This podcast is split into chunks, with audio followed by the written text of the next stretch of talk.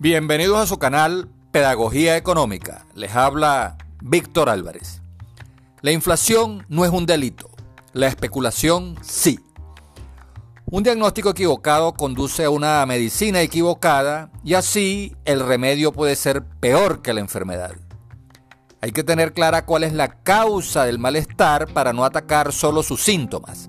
La inflación es como la fiebre de la economía.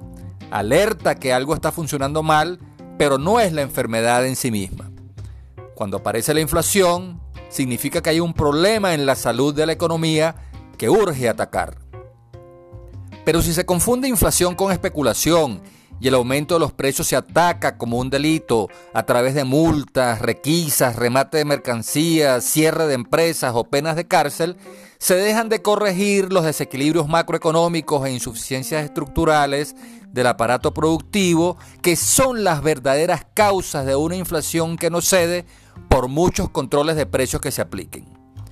El mejor control de precios es el estímulo a la producción y a la competencia, para derrotar la inflación no hay que controlar los precios, sino crear un clima de confianza la inversión que multiplique el número de empresas productivas en las que se ofrezca trabajo estable y bien remunerado para poder generar una abundante oferta de bienes y servicios de buena calidad y mejores precios.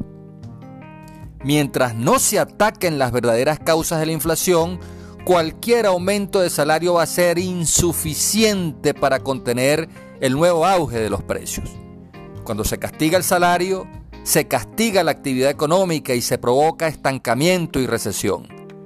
Para no truncar la reactivación económica, los aumentos salariales no deben ser trasladados de inmediato a los precios. Para obtener más ganancias no hay que aumentar los precios, sino mejorar los salarios. Los asalariados al tener mayores necesidades insatisfechas, cuando reciben un aumento de sueldos, tienden a gastarlo todo, no tienen capacidad de ahorro y su propensión al consumo es mayor. Para mover la economía y ayudar a vencer la recesión, el aumento de los salarios tiene que ser mayor al aumento de los precios. Es así como se podrá activar el círculo virtuoso de mayor demanda, mayor producción, mayores ventas, más ganancias, mejor rentabilidad, más trabajo, mejores salarios y mejor calidad de vida y bienestar para la sociedad. Hasta aquí nuestro análisis. Habló para ustedes Víctor Álvarez.